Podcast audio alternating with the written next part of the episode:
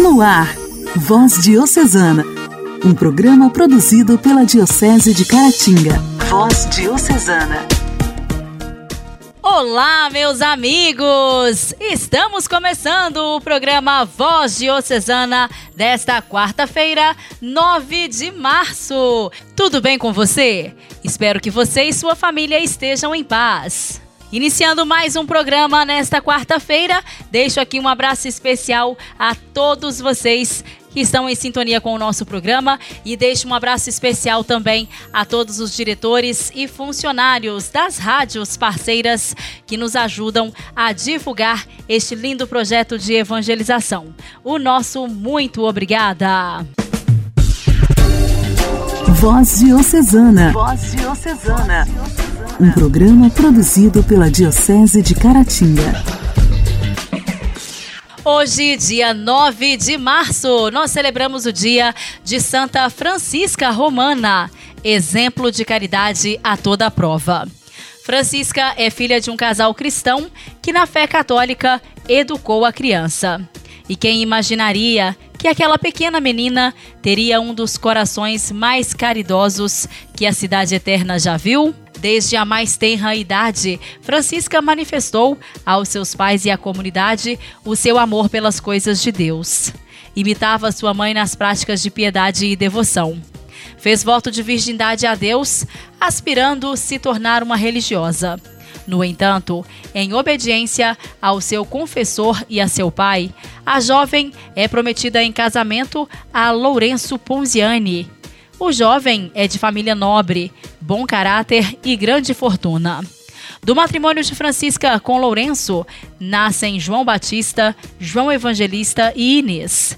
Sendo da nobreza de Roma, Francisca tinha a obrigação de se apresentar na sociedade usando belas joias e trajes deslumbrantes. Porém, a sua piedade não era sufocada por estes ricos vestidos aproveitando todo o tempo livre que tinha para se dedicar à oração. Não se esquecia das práticas de piedade que aprendera com sua mãe na infância. A sua própria família a considerava um anjo da paz, pois não omitia o ardente anseio que tinha por estar com Deus. Amava de todo o seu coração ao Senhor e por isso se dedicou com inteireza na educação dos filhos, assumindo conscientemente a vocação matrimonial que Deus lhe permitiu viver. O cenário que Roma se encontrava é miserável e devastador. A fome, a doença e a guerra deixavam suas marcas nas residências, nas famílias e nas ruas da cidade. A caridade floresce ainda mais no coração de Francisca por meio das obras. Ela manifesta a sua fé através das generosas doações. Ela ajudava aos mais necessitados, distribuindo alimentos entre eles. Quando o seu sogro a proibiu dessa prática, ela não se envergonhou em sair pelas ruas de Roma pedindo esmola para aqueles que viviam na miséria. Verdadeiramente, Francisca atraía consigo a manifestação da glória de Deus. Certo dia, em companhia de uma amiga, buscando num celeiro vazio os grãos de trigo que pudessem, com muito custo, recolheram alguns quilos para doar aos pobres. Após a sua saída, seu esposo Lourenço entrou no lugar e ali foi surpreendido com 40 sacos de trigo, cada um pesando 100 quilos. Os milagres começaram a deixar rastros por onde a advogada da cidade de Roma passava. Lourenço tocado pela fé da esposa, permitiu que ela trabalhasse para defender o povo romano da fome e da miséria. A santa romana enfrentou grandes provações.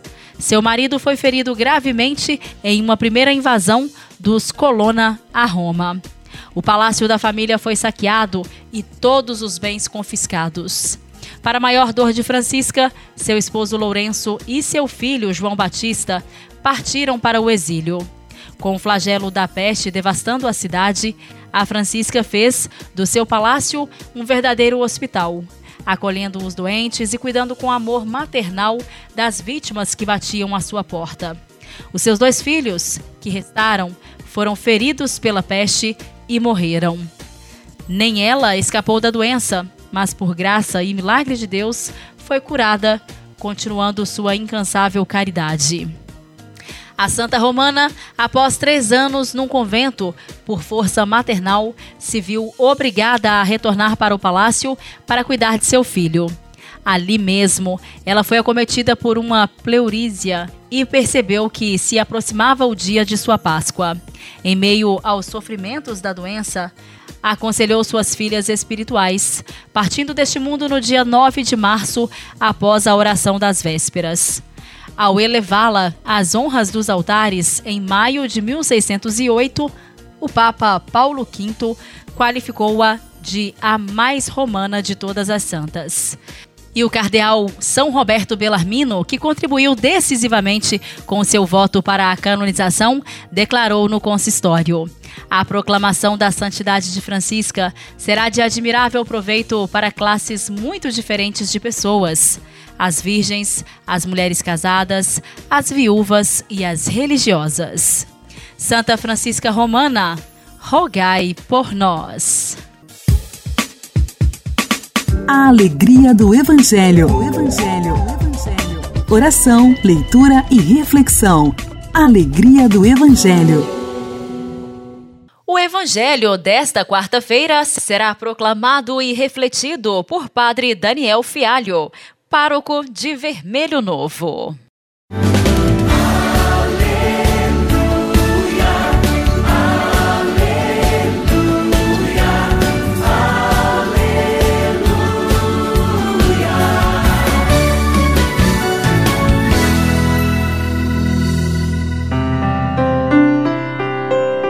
Senhor esteja convosco, Ele está no meio de nós. Proclamação do Evangelho de Jesus Cristo segundo Lucas.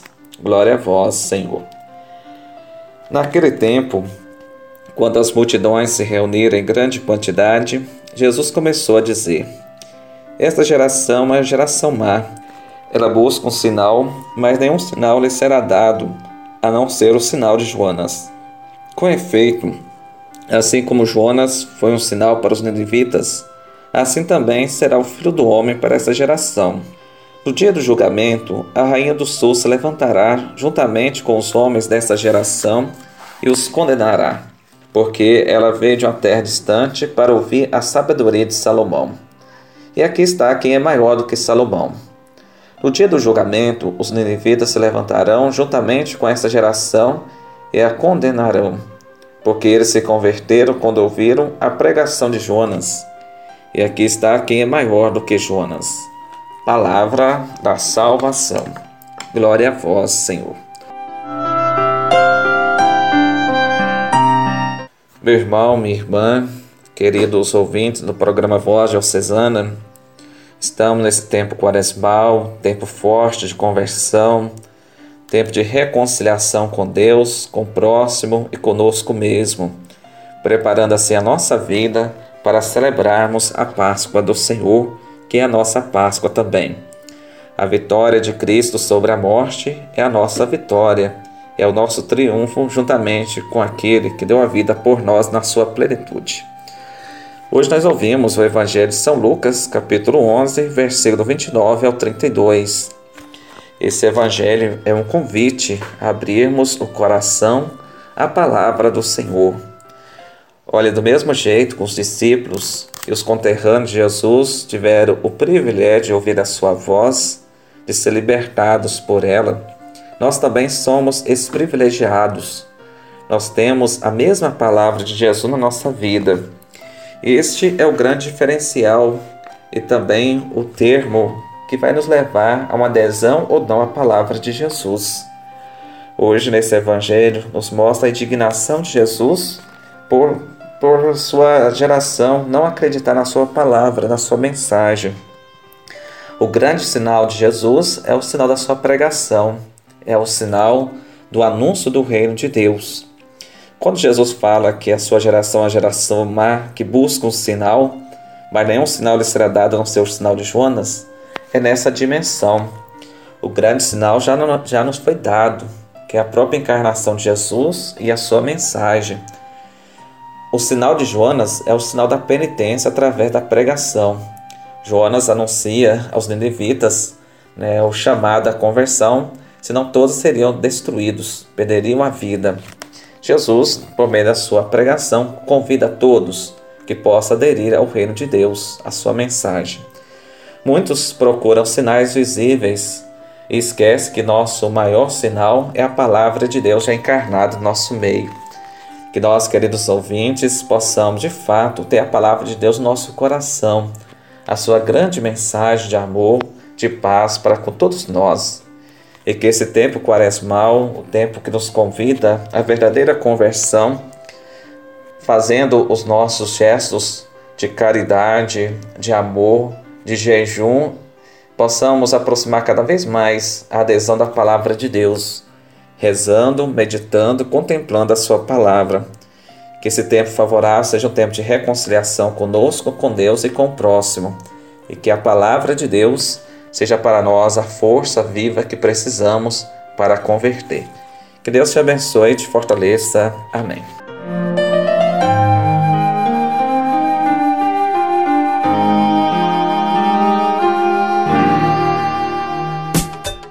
Diálogo Cristão. Temas atuais à luz da fé.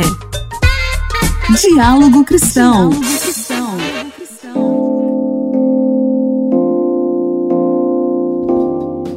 Neste ano de 2022, a Secretaria Nacional de Promoção e Defesa dos Direitos da Pessoa Idosa continuará o convênio firmado com a Receita Federal no ano passado, por meio do qual o contribuinte pode, ao declarar o imposto de renda, destinar parte dos recursos devidos para os fundos de pessoa idosa. No caso das pessoas físicas, até 3% do imposto devido podem ser doados. Para pessoas jurídicas, o valor é de 1%. Quem traz para a gente as informações aqui no quadro Diálogo Cristão é a repórter Luciana Clara. Olá, Luciana! Olá, Janaíne. Olá, ouvintes do programa Voz Diocesana. No ano passado, as doações feitas por meio deste mecanismo somaram mais de 50 milhões de reais. Neste ano, a expectativa é de que o valor seja maior Segundo o secretário Antônio Costa, o dinheiro é para viabilizar os conselhos e fundos municipais e estaduais voltados às pessoas idosas. Abre aspas. Sozinha, a União não conseguirá vencer esse grande desafio. Fecha aspas, disse Costa. Dados do Ministério da Saúde apontam que o Brasil tem a quinta maior população idosa do mundo o secretário falou sobre o auxílio dado às instituições de longa permanência, conhecidas como asilos, durante a pandemia. Só com o auxílio emergencial foram destinados 160 milhões de reais, que atenderam cerca de 80 mil idosos em casas de repouso. Outro assunto abordado foi o combate à violência contra o idoso. O secretário revelou que no mês que vem deve ser lançada a rede de proteção Nacional da Pessoa Idosa. Igreja, Igreja em Ação. Formação, CNBB, notícias, Vaticano, diocese, não paróquia, a minha Igreja fé. em Ação. Igreja em Ação. O Guia do Líder é um livro de referência para todos os trabalhos da Pastoral da Criança. Nele são encontradas informações e orientações para os voluntários sobre os cuidados que as mães devem ter desde a gestação e em toda a primeira infância, para que seus filhos desenvolvam-se plenamente. Também contém informações sobre direitos e deveres, educação da criança, promoção da paz na família e alimentação saudável. E a nossa convidada de hoje, aqui no quadro Igreja em Ação, é a coordenadora da Pastoral da Criança, Giovana, da paróquia São Domingos de Gusmão, em Ubaporanga. Eles tiveram no mês passado um curso de capacitação com o Guia do Líder. E a Giovana vem falar pra gente como foi participar deste processo. Olá, Janaíne. Olá, Rádio Ouvinte. Meu nome é Giovana. Moro na comunidade São Sebastião do Botatal, distrito de Ubaporanga. Sou coordenadora da Pastoral da Criança na paróquia São Domingo de Gusmão. Devido à pandemia, não foi possível dar continuidade à nossa missão conforme queríamos, mas aos poucos estamos retornando aos nossos trabalhos e graças a Deus tivemos a oportunidade de nos reunirmos nos dias 19 e 20 de fevereiro de 2022 para darmos início a mais uma capacitação do Guia do Líder de 2015, ministrada pela capacitadora Ana da Fazenda. Neste final de semana, finalizamos nosso encontro com a Santa Missa, onde as líderes receberam o envio de missão. Foi um dia de muitas bênçãos e aprendizados e de grande valor para todos nós. E em comunhão com nosso pároco, Padre Raniel Carlos, queremos, através da Pastoral da Criança, comunicar a todos que quiserem fazer parte desta nossa missão no ano de 2022, procurar o escritório da paróquia. Seja você também um voluntário da nossa pastoral. Sou grata a Deus e a todos que deram seu sim para fazer parte dessa linda missão que Deus nos concedeu. O meu muito obrigada a todos.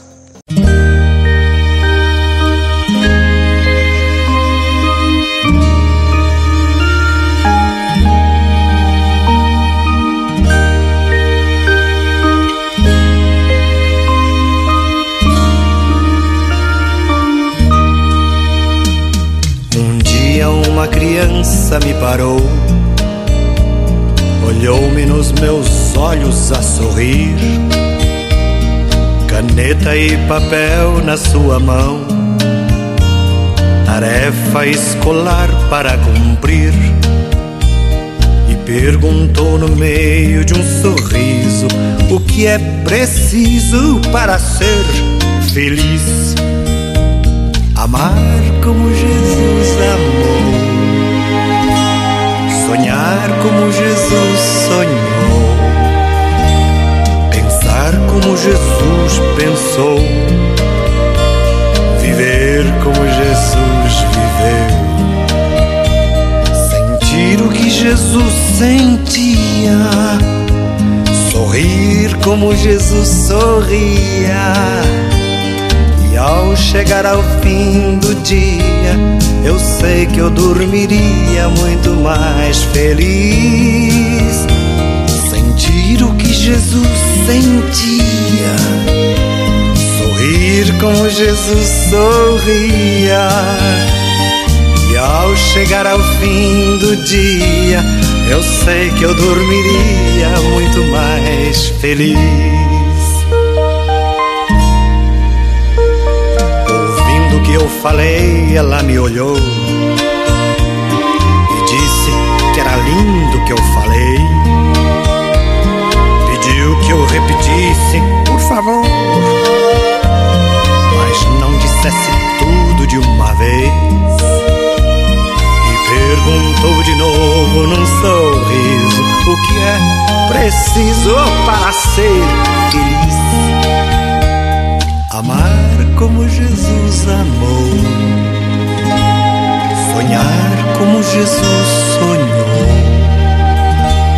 pensar como Jesus pensou, viver como Jesus viveu, sentir o que Jesus sentia, sorrir como Jesus sorria ao chegar ao fim do dia, eu sei que eu dormiria muito mais feliz. Sentir o que Jesus sentia, sorrir como Jesus sorria.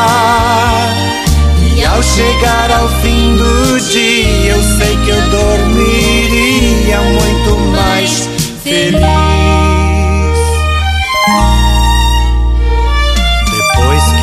Terminei de repetir. Seus olhos não saíam do papel. Toquei no seu rostinho e a sorrir. Pedi que ao transmitir fosse fiel. E ela deu-me um beijo demorado. E ao meu lado foi dizendo assim. Jesus viveu.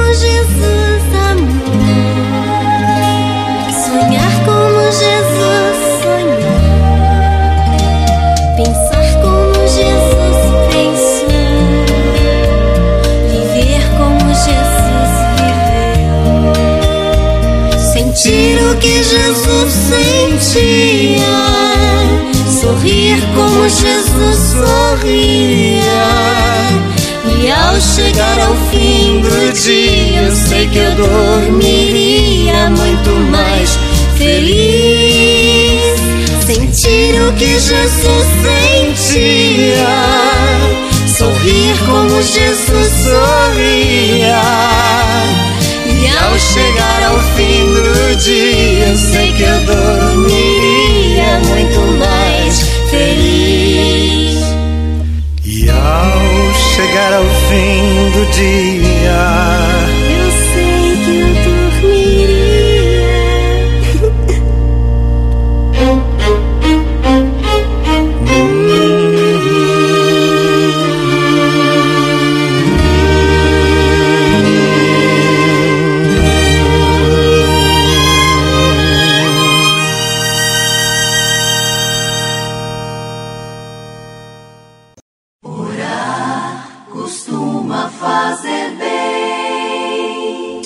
Intimidade com Deus. Esse é o segredo. Intimidade com Deus. Compadre Elias Garcia. Elias Garcia. costuma fazer bem.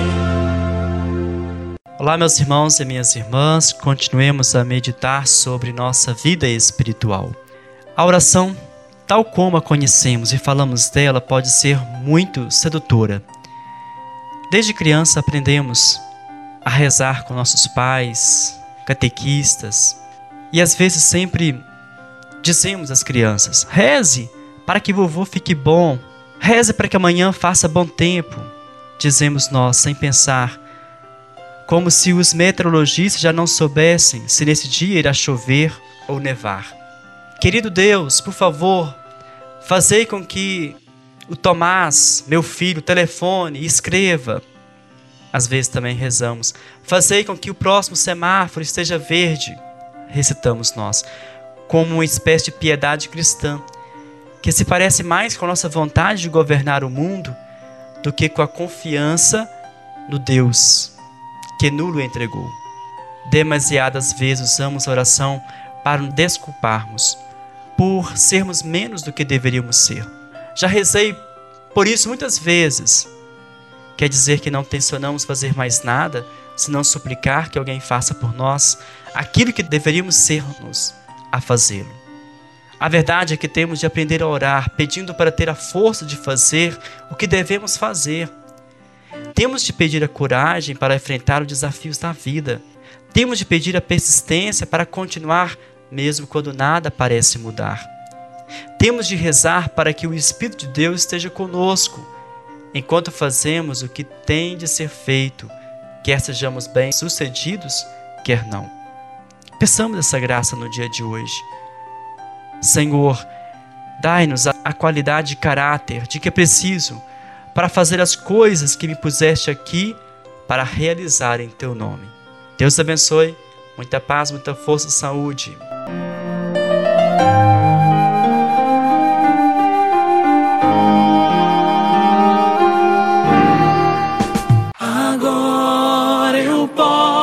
Posso declarar.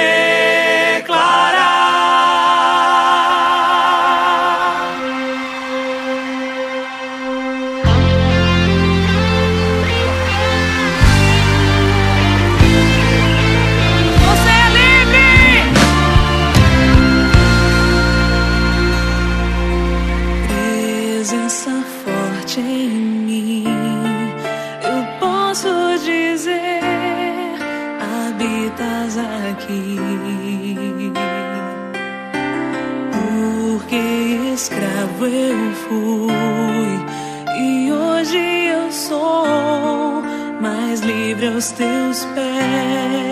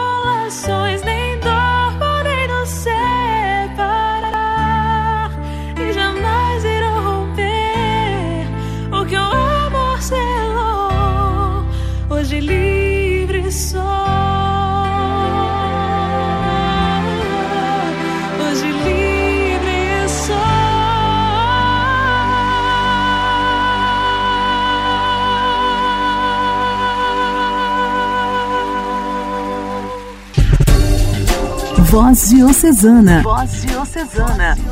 Um programa produzido pela Diocese de Caratinga. Meus amigos, infelizmente o programa desta quarta-feira já está terminando, né?